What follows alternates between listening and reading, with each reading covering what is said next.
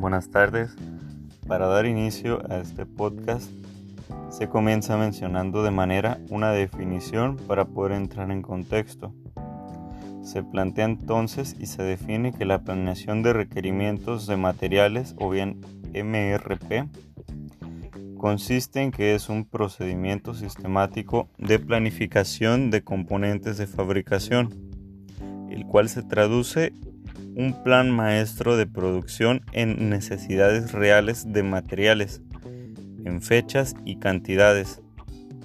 Es un procedimiento sistemático de planificación de componentes de fabricación, el cual traduce un plan maestro de producción en necesidades reales de materiales en fechas y en cantidad. Entonces, el MRP funciona como un sistema de información con el fin de gestionar los inventarios de demanda de pendiente y programar de manera eficiente los medios de reabastecimiento.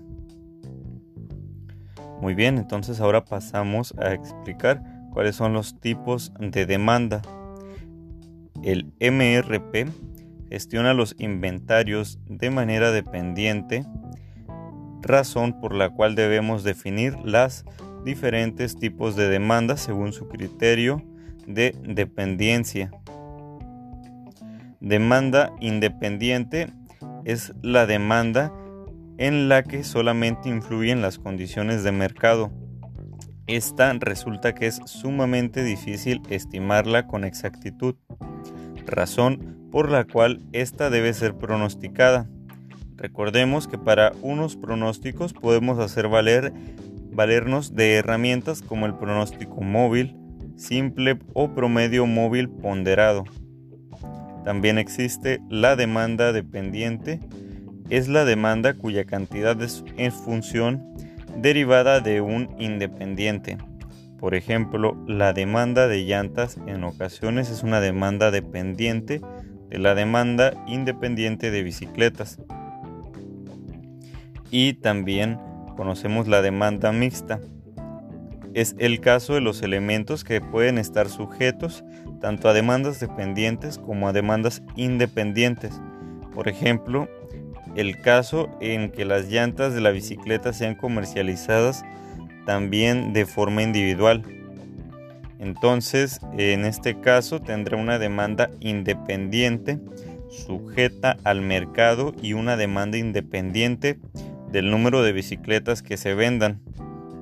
Una vez que se tienen estos conceptos de manera clara, podemos pasar directamente a lo que es el método MRP, el cual abarca cuatro situaciones, las cuales son, para enlistarlas, una, el MPS, dos, eh, la explosión de materiales, tres, maestro de artículos y 4 lista de materiales. Ahora vamos a explicar ello. El MPS primeramente, plan maestro de producción, nos indica las demandas independientes. Este, ahora, maestro de artículos se conoce como el listado de todos los artículos de demanda independiente. La lista de materiales es un listado de todos los materiales que se precisan para la obtención de los artículos de demanda independiente. La explosión de materiales o boom se considera como el registro donde figuran todos los componentes de un artículo. Su relación más que nada viene en cantidades de uso estandarizados establecidos por diseño e ingeniería. Entonces la explosión de materiales me indica la relación entre el artículo final y cada uno de sus componentes y subcomponentes. Muy bien, ahora entonces queremos mencionar lo que viene siendo unos puntos importantes para poder comprender mejor el tema. De hecho, son cinco, los cuales son 1. Cálculo de requerimientos netos. 2.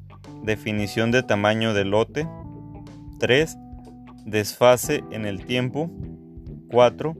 Explosión de materiales y 5 iteración. Así se puede comprender de mejor manera en ese orden para que esté un poco más sencillo de comprender el tema.